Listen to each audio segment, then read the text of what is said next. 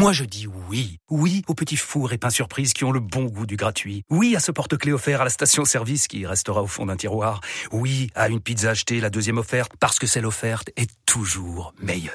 On préfère tous quand c'est gratuit. Chez Skoda, profitez de deux mois de loyer offert sur une sélection de modèles jusqu'au 31 mars. Portes ouvertes ce week-end. Deux loyers offerts après premier loyer en LLD 37 mois sur toute la gamme Skoda, Orenia et Enya Coupé, c'est accord par Volkswagen Bank. Détails sur skoda.fr. Pensez à covoiturer. RMC, 6h-8h, vos animaux. François Sorel, Laetitia Barlerin.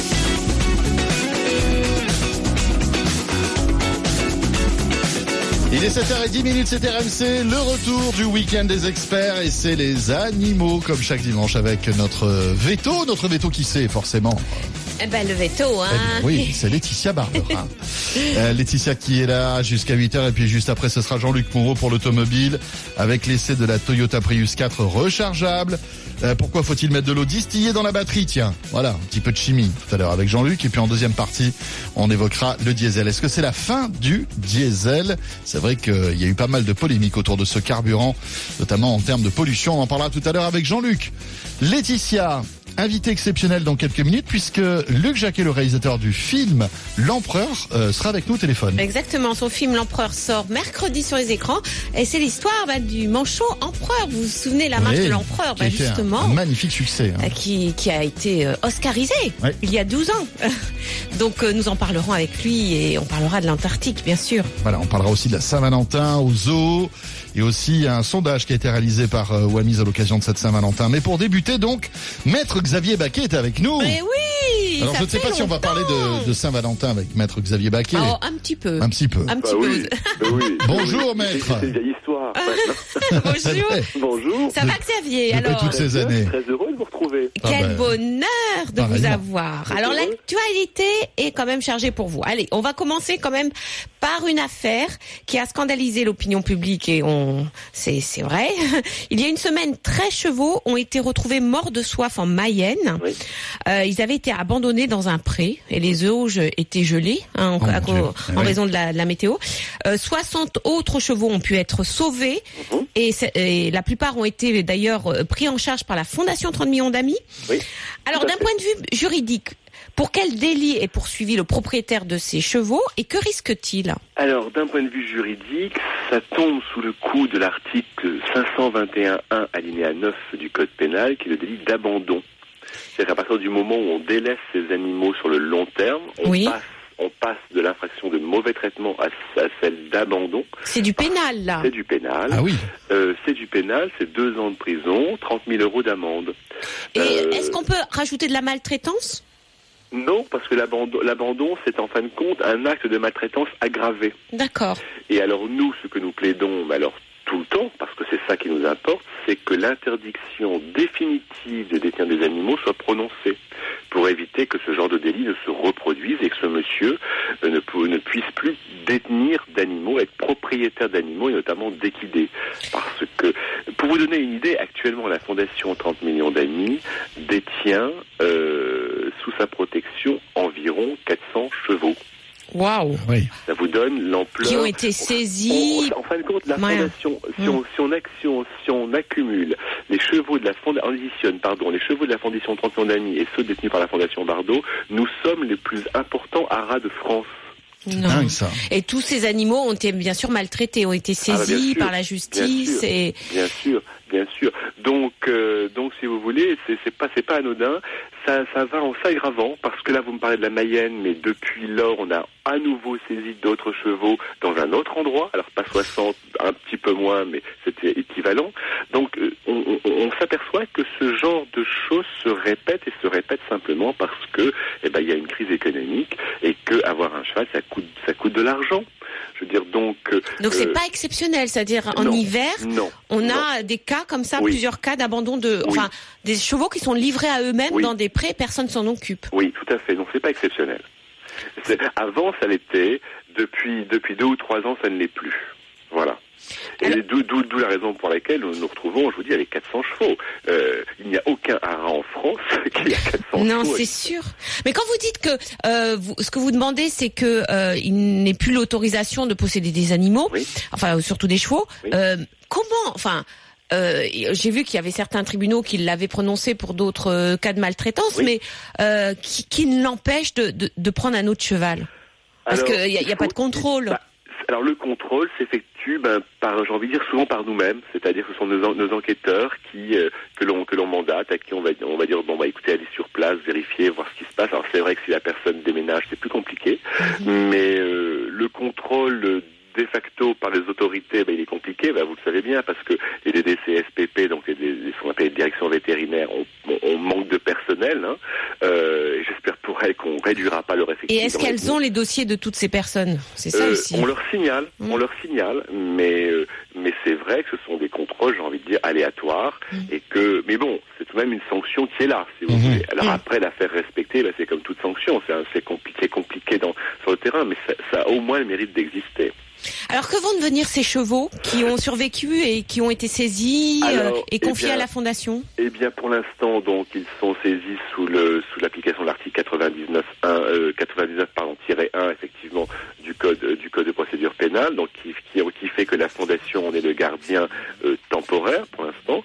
On attend la décision de justice. Lors, quand on va plaider ce dossier, on va demander que la confiscation des chevaux soit confirmée par le juge.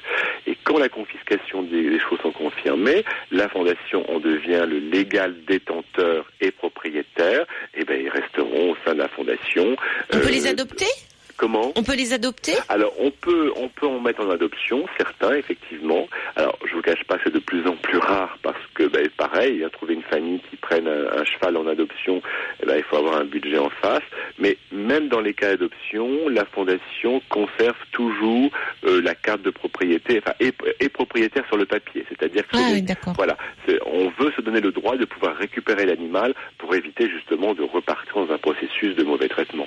Alors en pratique, si, si on voit dans un pré des, des chevaux euh, qui sont euh, bah, qui ont l'air d'être abandonnés, euh, sans nourriture, sans soins, Mhm. qu'est-ce qu'on peut faire? On Bah, peut on, déjà, on- on pas rentrer dans, dans le pré, prendre Non. le cheval et partir avec, c'est non, sûr. alors bah non, évidemment pas.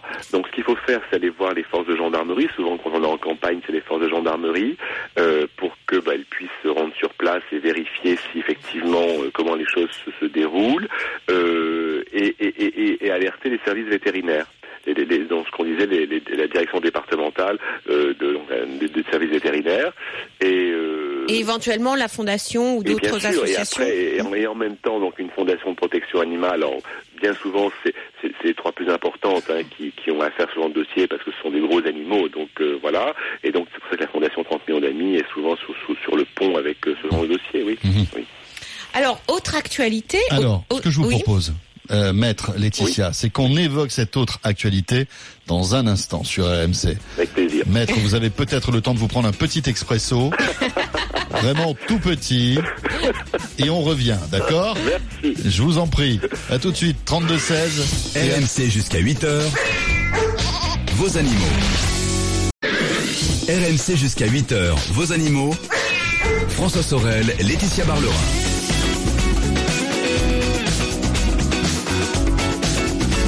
Il est pratiquement 7h20, c'est RMC, c'est le week-end des experts, et c'est les animaux. Et euh, notez que tout à l'heure, ça sera Jean-Luc Moreau pour euh, l'automobile. Et dans 10 minutes, la météo et les infos. Toujours maître Xavier Baquet, avocat à la Fondation 30 millions qui est avec nous, Laetitia. Voilà, et nous parlons de l'actualité juridique. Alors, figurez-vous qu'aux États-Unis, l'Alaska est devenu le premier État à prendre en compte les droits des animaux dans le, dans le cas de divorce. Ah oui. C'est-à-dire que le juge pourra aussi se prononcer sur la garde du chien et du chat, euh, un petit peu comme les enfants, et Mhm. dire, bah voilà, telle personne garde le chien. Est-ce que c'est la même chose en France, Xavier? En France, euh, oui et non. Euh, oui, parce que, comme vous savez, il y a différents types de divorces. Donc, dans le cadre d'un divorce par consentement mutuel, surtout depuis la nouvelle procédure qui est en, Oui, cours depuis octobre, Qui se veut simplifier, en fait, hein, c'est ça ce sont les parties elles-mêmes qui décident de la rédaction de la convention de divorce. Donc les parties, dans le cadre de la rédaction de la convention de divorce, peuvent, dans cette convention, prendre des dispositions qui euh, concernent le- le- leurs animaux, leur animal, leur chien, leur chat, euh, voire même un- mettre un droit de garde de l'animal de l'un vers l'autre, euh, voilà, à tour de rôle. euh, La, garde partagée, c'est ça Oui, tout à fait. Oui. Tout à fait, parce que Et ça arrive, hein, je, je le vois régulièrement. Oui, oui, mais bien Mm. sûr, mais bien sûr. Donc les, les, les parties, comme c'est un contrat bilatéral, le, contrat devenant la loi des parties, euh, peuvent et ça va être de plus en plus parce que maintenant, on- avec cette nouvelle procédure de consentement mutuel, on ne passera plus devant le juge justement. Ça va être homologué par les notaires euh, et, et rédigé par les par les avocats. Mais là, c'est si on s'entend. Et si on s'entend pas Si on va devant le juge maintenant, eh bien, j'ai envie de vous dire, c'est la bonne volonté du juge, parce que le droit français ne permet pas, pour l'instant, de faire ce que fait ce que fait le- ce, ce, ce, ce, ce dro- ce droit que vous à la- en Alaska? En Alaska, euh, mais il y a certains juges, et moi ça m'est arrivé dans les dossiers, qui euh, bah, vont aller au-delà, c'est-à-dire qu'ils vont considérer que euh, certes l'animal reste malgré tout toujours un bien meuble malgré la modification de l'article, enfin l'ajout de l'article 515-14 du Code civil, hein, euh, grâce d'ailleurs, je rappelle, à la Fondation 30 millions d'amis euh, qui, qui a vraiment milité pour ça. Et donc les juges vont aller au-delà et vont dire bah oui c'est certes un bien meuble, mais un, bien meuble très particulier parce que c'est un être vivant doué de sensibilité, et donc ils vont statuer. Mais faisant ça, ils vont ils vont être ce qu'on appelle contra legem, c'est-à-dire au- au-delà de la loi. Et ils vont le faire, et tant que c'est pas contesté, et ben ça, ça va devenir la loi des partis. Et c'est- et donc donc c'est c'est malgré tout possible, même si la loi ne permet pas stricto sensus. Maître, nous avons Ruben au téléphone qui a une question pour vous justement sur ce sujet. Oui. Ruben, bonjour. Oui, bonjour. Bonjour. Bonjour. Bienvenue Ruben sur RMC. Oui, ça va très bien. Voilà, donc nous avons une consultation euh, juridique pour vous. Très Voilà. bien. Très bien. Bonjour. Voilà. On vous écoute. Écoutez, écoutez, j'ai un chien, un bulldog français. Oui. Voilà. Jusqu'à maintenant, il a été euh, toujours chez moi. Et euh, je viens de, on va dire, été paxé euh, jusqu'à maintenant, jusqu'à il y a un an. Oui. Voilà. Et puis euh, jusqu'à maintenant, c'est moi qui m'en ai occupé. Et euh, j'ai voulu faire le changement de propriétaire au niveau de l'ICAD. Et l'ICAD me refuse, euh, me refuse le, le papier, on va dire. C'est-à-dire que vous avez un bulldog, vous avez vous vous êtes séparé de votre de votre conjointe et c'est elle qui a gardé le, le bulldog, c'est ça? Non, c'est moi qui. Ah, l'ai- C'est vous qui l'avez gardé? Voilà. et Voilà. et Et les je- papiers sont à son nom, c'est ça? Exactement. Exactement. C'est elle qui l'avait acquis en fait, c'est ça?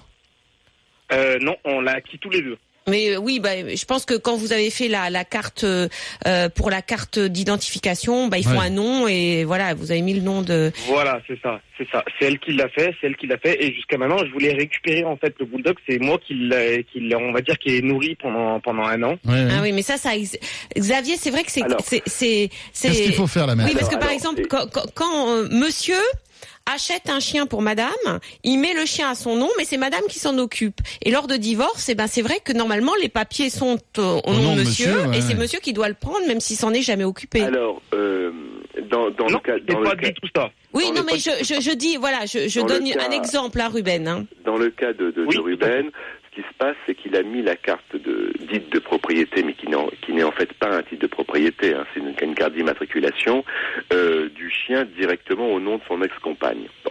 Donc effectivement, pour Voilà, c'est ça, pouvoir c'est ça. pour pouvoir changer le nom, il faut l'accord de l'ex-compagne. Et oui.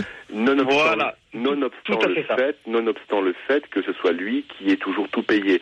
Alors c'est ça qui est très très très ambigu parce que comme cette fameuse carte n'est pas un titre de propriété, le- la notion de propriétaire pour un bien et ça reste malgré tout un bien se déduit de, de- du Et plus, comportement. man- plus maintenant, plus maintenant avec les nouvelles lois.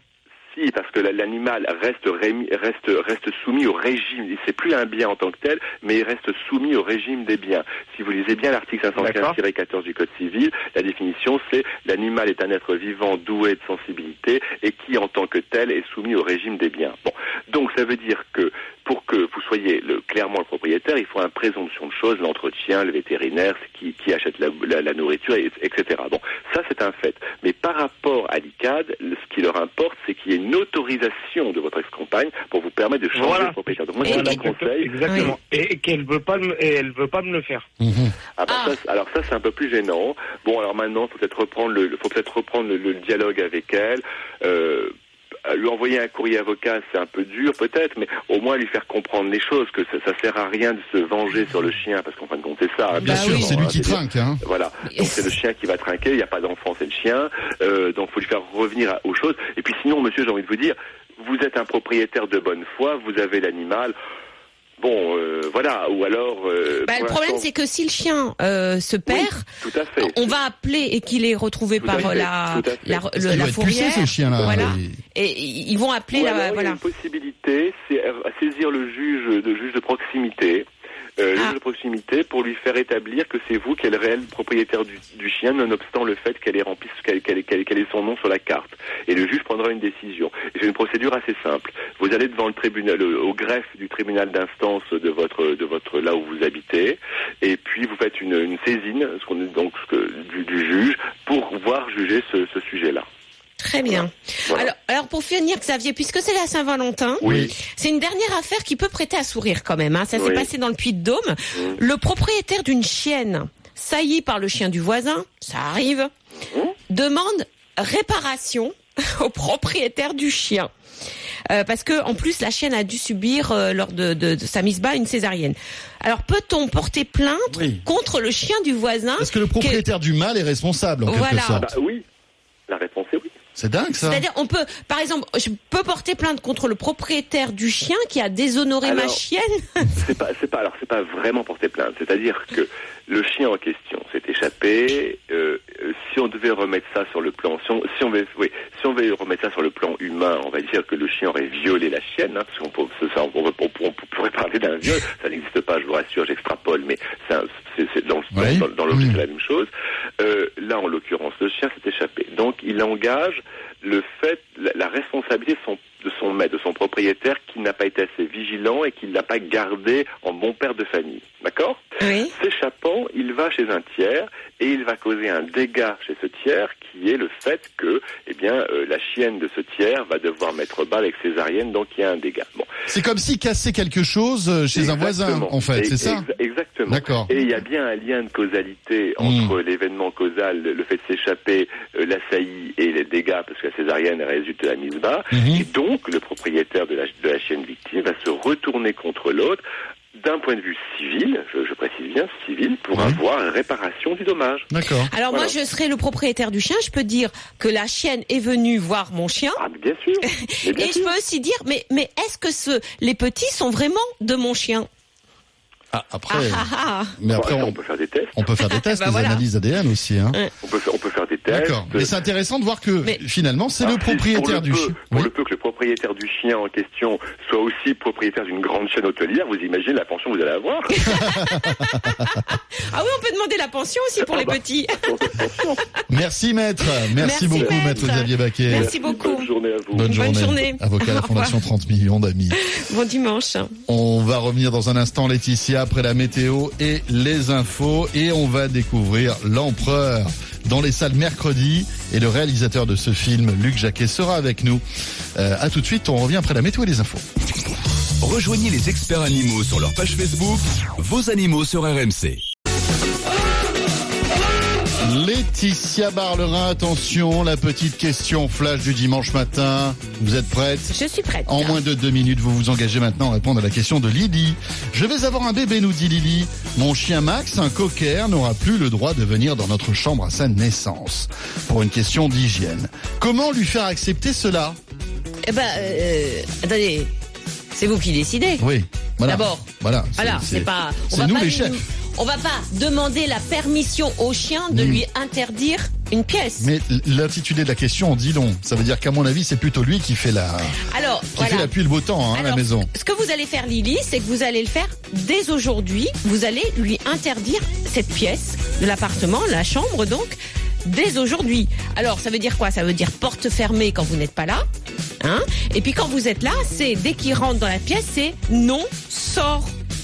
Éventuellement, vous pouvez même mettre une barrière, vous savez, les barrières euh, pour enfants. Euh, mais, mais il faut, de toute façon, il va très vite comprendre qu'il ne faut plus qu'il passe cette porte-là. Il restera devant la porte, il ne passera pas. Mais bien sûr, il faut aussi qu'il ait son coin à lui, ce chien. C'est-à-dire que si vous aviez un couffin dans cette chambre, Ce couffin, vous allez le mettre dans une autre pièce de l'appartement, dans un coin. Ça sera son coin à lui qui doit être au calme, par exemple dans un coin du salon. Ça, c'est très bien. Euh, il faudra pas aller l'embêter dans, son panier qui, qui doit être confortable avec ses jouets, etc. Et c'est à vous de respecter ce coin-là, ce panier-là euh, du chien. Très important aussi Lily, puisque vous allez avoir un, un enfant et vous vous inquiétez un petit peu de l'hygiène. Donc bien sûr, faites attention, il, doit, il ne doit pas débarbouiller le le- l'enfant et puis il ne doit pas euh, lécher les jouets, il faudra les nettoyer. Et puis surtout, vermifuger votre chien tous les trois mois. Très important parce qu'il y a important. certains vers intestinaux Eh qui oui. peuvent être transmis au bébé. Et sinon, tout va bien se passer. Et dès aujourd'hui, interdisez-lui cette chambre.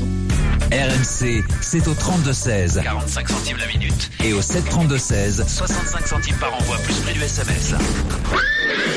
RMC jusqu'à 8h, vos animaux. François Sorel, Laetitia Barlerin. Encore merci d'être avec nous sur RMC en ce dimanche matin. Euh, merci d'être fidèle à ce rendez-vous dédié aux animaux que nous vous proposons tous les dimanches entre 6h et 8h avec notre vétérinaire Laetitia Barlerin.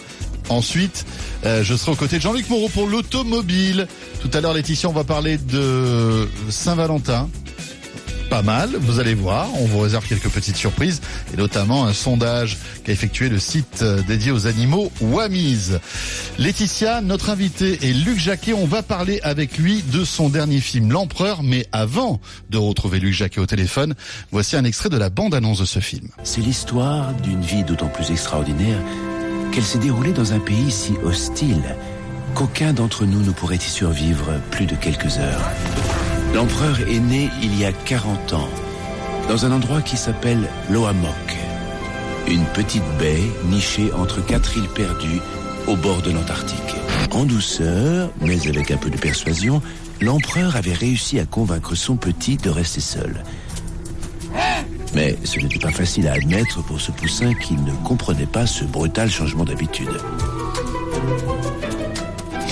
Avec euh, la voix, évidemment, de Lambert Wilson, Laetitia. Oui, on l'a reconnu et nous sommes avec bah, Luc Jacquet, bien sûr, le réalisateur de L'Empereur. Luc, bonjour. Bonjour Luc.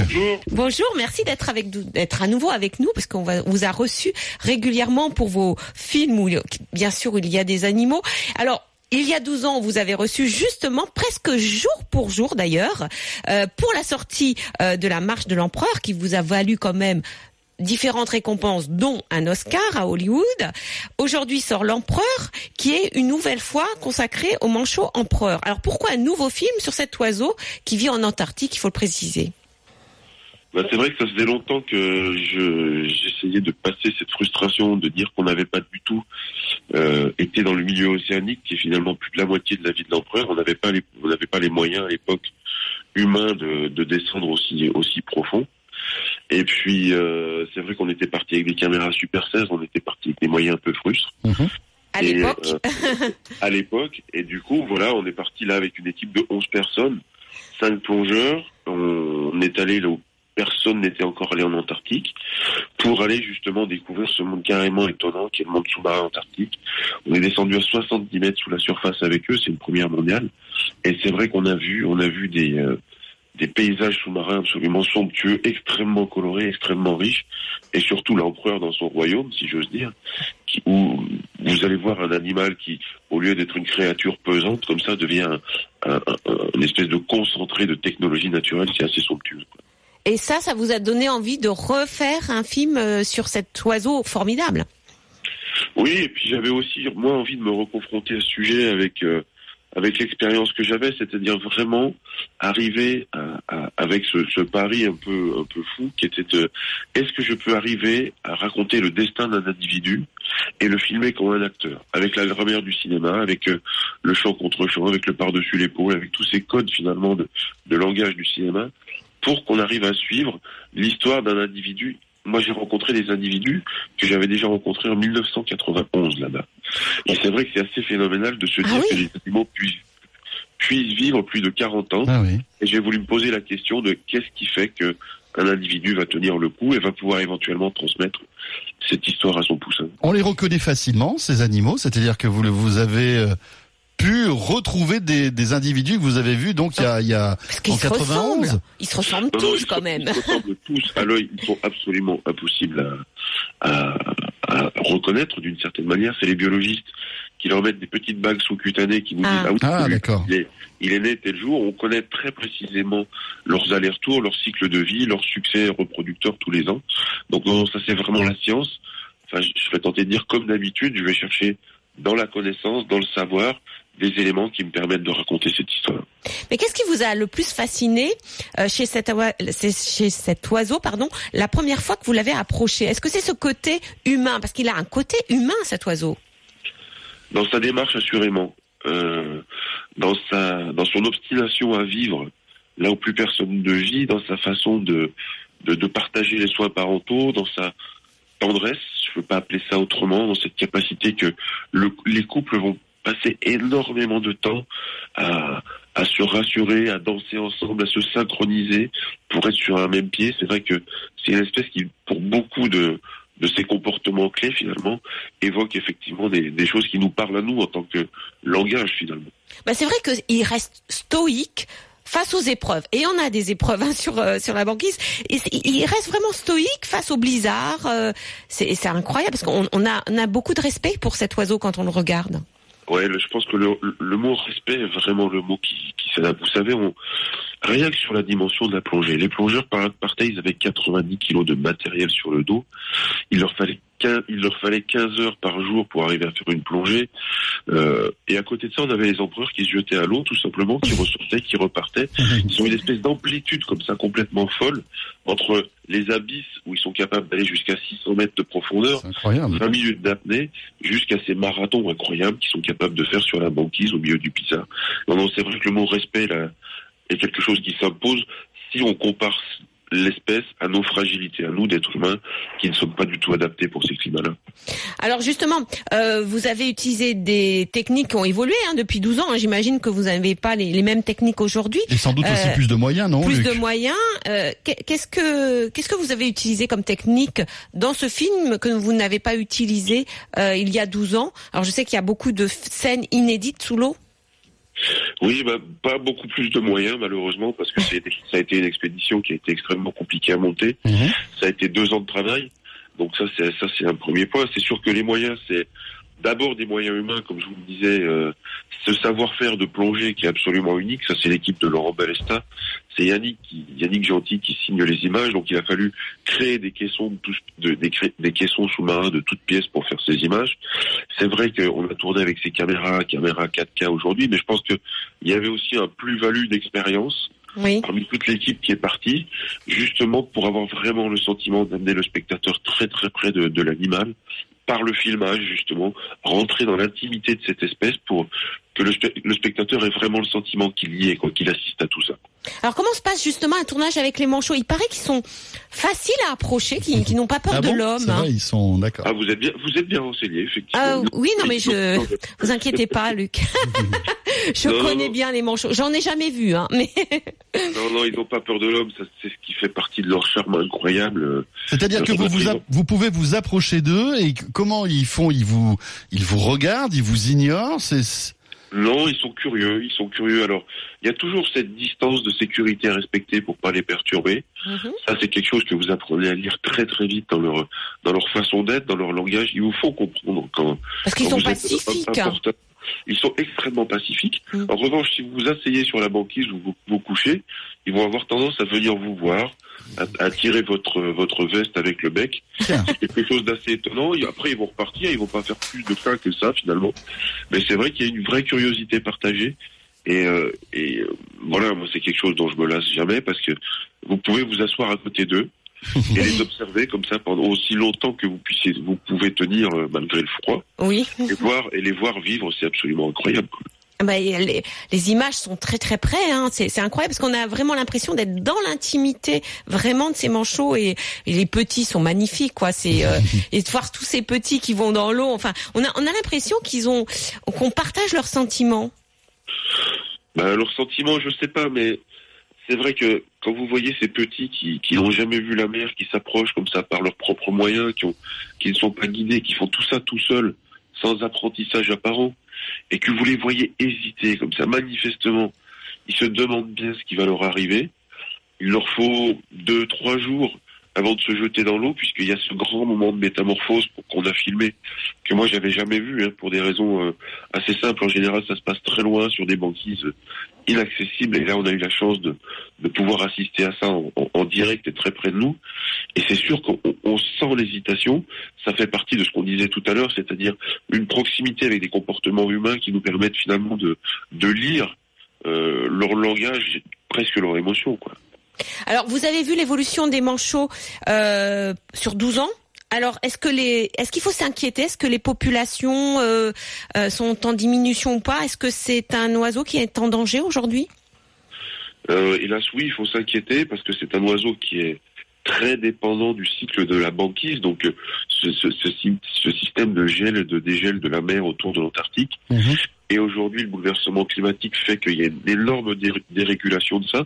Nous, on a eu beaucoup de chance en, en 2015, octobre 2015, de de- d'avoir une très très bonne année. Malheureusement, cette année est catastrophique.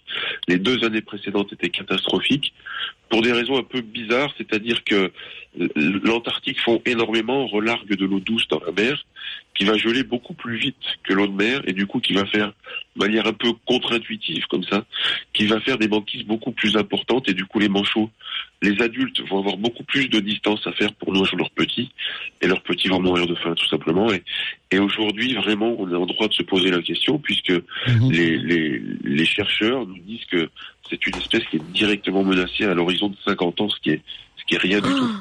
50 ans, oui, c'est rien du tout.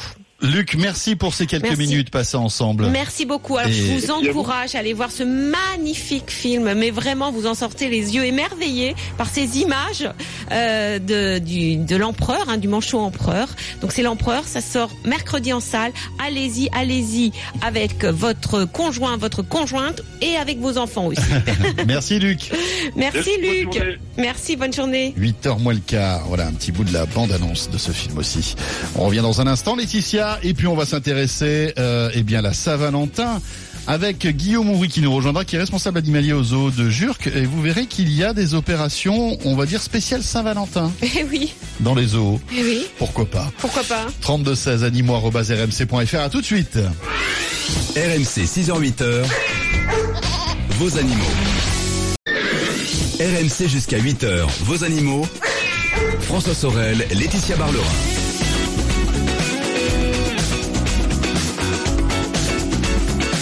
7h47, c'est le retour du week-end des experts et c'est les animaux avec Laetitia Barlerin qui m'accompagne encore pendant quelques minutes et puis juste après ce sera Jean-Luc Moreau pour l'automobile, bien évidemment.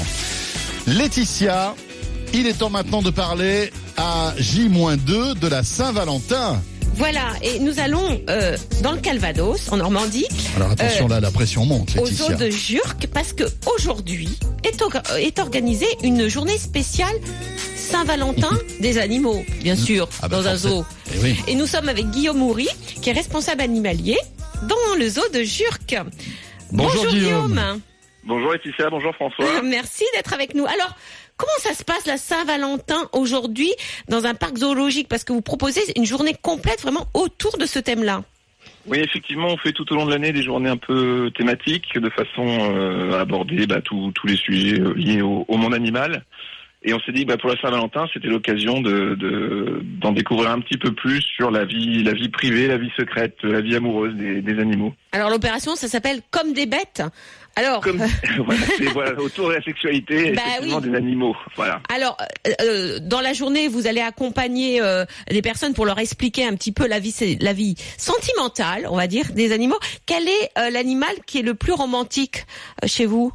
Alors le plus romantique, on va dire que c'est surtout chez les oiseaux, notamment chez les, grues hein, qui vont nous faire des les grues du Japon, qui vont faire des, des parades euh, magnifiques. Euh, chez les manchots, hein, je vous entendais parler des manchots tout à l'heure, hein, les les mâles ont tendance à faire euh, des petits cadeaux hein, à leur euh, à leur Alors, femelle. c'est euh, c'est- c'est quoi les petits cadeaux? C'est un petit cœur, un petit un petit bijou? Des petites bagues, Alors, voilà, des choses comme plutôt ça. Des petits des petits cailloux. Alors vous être un peu déçus. Hein, Bah, ça dépend le caillou, parce que moi, un rubis, euh, ça, ça me va, Oui. quoi, hein, un petit diamant. Voilà, là, ce sera des simples galets. Hein, voilà, donc, Ah, bah, d'accord.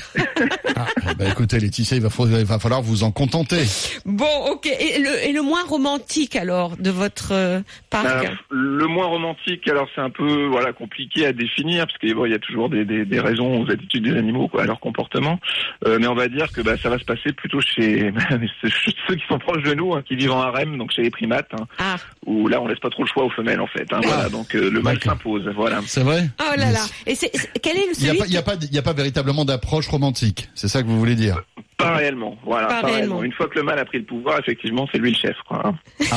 Quel est celui qui a la sexualité la plus débridée alors Et bien là, on va arriver plutôt chez les chez les félins, hein, comme les, les lions, hein, qui vont avoir euh, au Les moment des lionnes chaleurs des femelles. Ouais, les Alors, lionnes, il paraît qu'elles sont très nymphomanes, on va dire. Demandeuse Voilà, tout à fait, puisqu'on a presque une cinquantaine d'accouplements au moment des chaleurs par jour. hein, donc, euh, Ah, par jour voilà.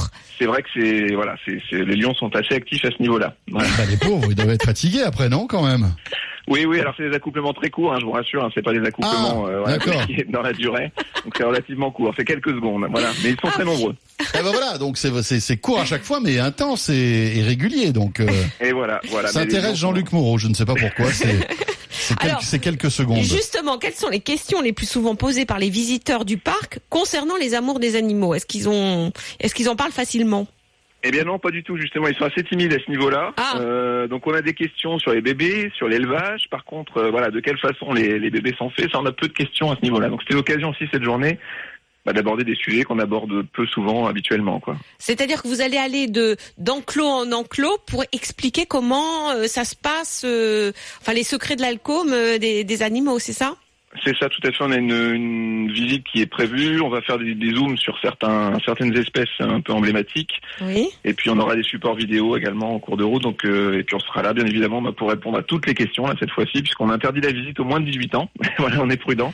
Et, euh, Ah oui. voilà, Ah ça- oui. voilà. Ah oui, parce qu'on va, quand même aborder des, des, des- des sujets un peu un peu hard, quoi. C'est ça? Un peu hard parfois. Donc voilà, pour les plus jeunes enfants, c'est vrai que c'est peut-être Ah pas bon? forcément la visite Ouais, la mais plus adaptée. 18 ans quand même, Guillaume, c'est chaud, chaud, chaud. Euh, Voilà, oui, 18 ans. Voilà, après avoir, hein, on verra, on va adapter en fonction, de, en fonction du, du public. Voilà.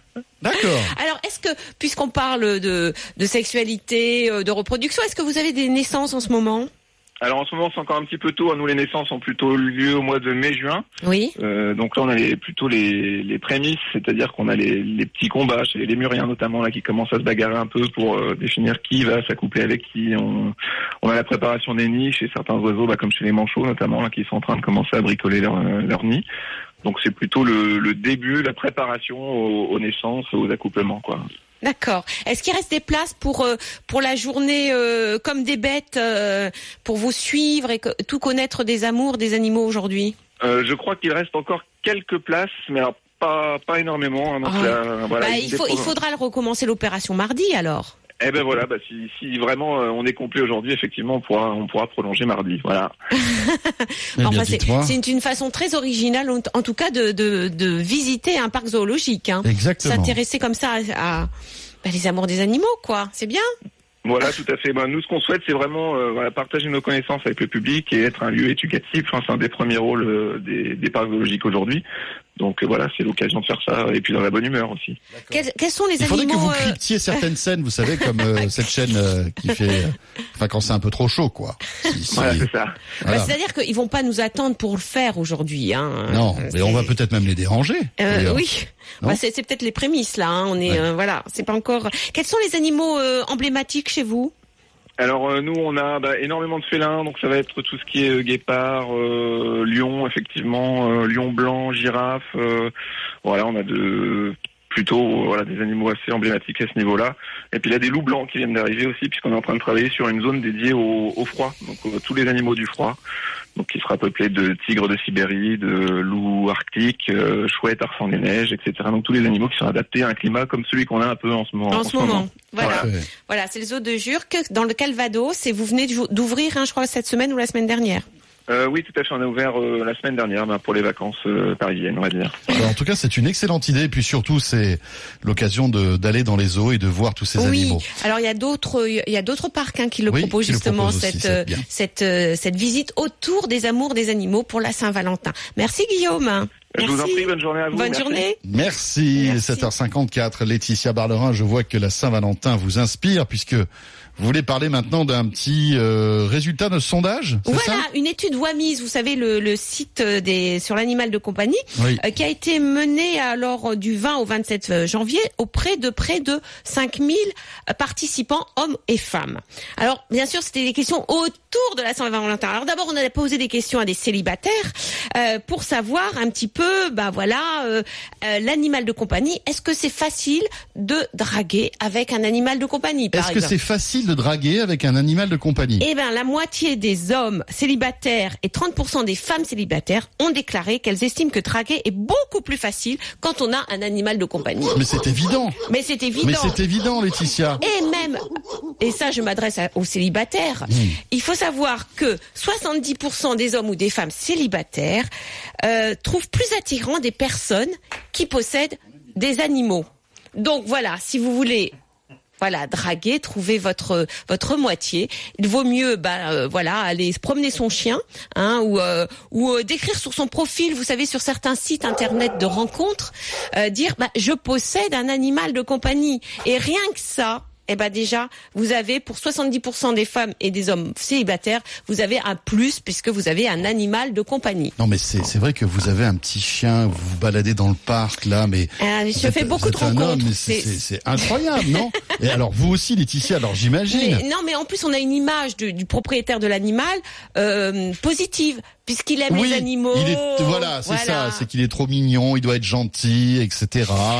Et alors, euh, ce- ce- euh, ce- cette enquête a été plus loin. Parce Après, y a, il y en a peut-être qui sont malins, qui s'en foutent des animaux et qui justement essaient. euh, Ah bah, il loue des animaux, il loue des ça animaux, ou alors il emprunte au voisin, la voisine ou oui, au mais, pote. ça- mais Non. ça- après on le voit très vite. Hein. On voit très vite si, Ouais. l'ani- si, si la personne aime ou n'aime pas les animaux. Mais c'est vrai que c'est un plus quand même. Si Parfois, vous si voulez. c'est pas Pas forcément, hein, pas forcément. Imaginez que vous ayez un cochon. Bonjour, Jean-Luc Moreau. Bon- bonjour messieurs dames. Jean-Luc Moreau, Imaginez qui- que vous ayez un qui est un, cochon. qui est un spécialiste hein, quand même. hein, Ouais. c'est pour ça que Un cochon on- domestique.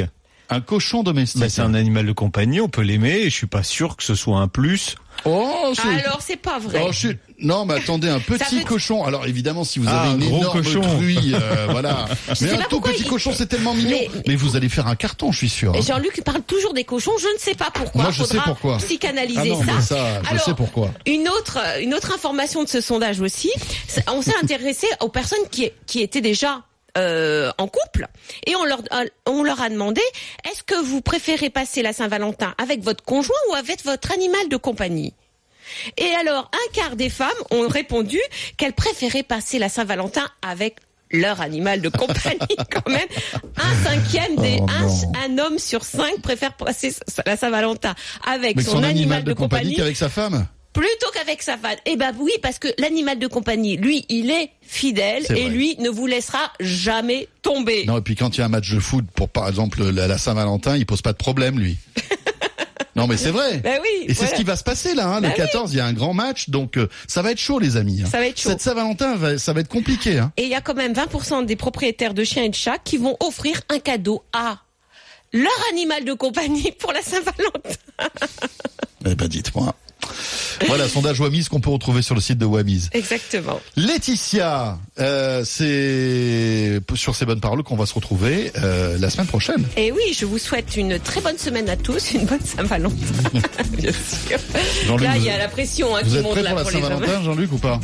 Je savais même pas qu'il y avait la Saint-Valentin. Ah bah voilà. C'est bien pour ça que j'en parle aujourd'hui. C'est la classe. Pour vous, Mais mesdames, si je pour que savais, je savais qu'il y avait la Saint-Valentin. Avec Jean-Luc Moreau, on l'appelle le bulldozer. Je ne hein. peux pas oublier la Saint-Valentin puisque je me suis fait écraser par une voiture un 14 février. Donc, euh, vous voyez, forcément, ça marque.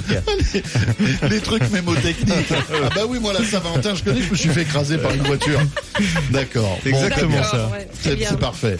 Jean-Luc Moreau dans un instant. Euh, alors ça va pas être très sexy les sujets qu'on va évoquer, mais tout du moins ils sont importants et intéressants. La fin du diesel. Est-ce la fin du diesel Est-ce la fin du Est-ce diesel la fin du diesel Ouais, une vraie et puis, question. évidemment toutes vos questions auto au 3216 juste après la météo et les infos. À tout de suite. Un bon dimanche. Retrouvez le week-end des experts en podcast sur rmc.fr.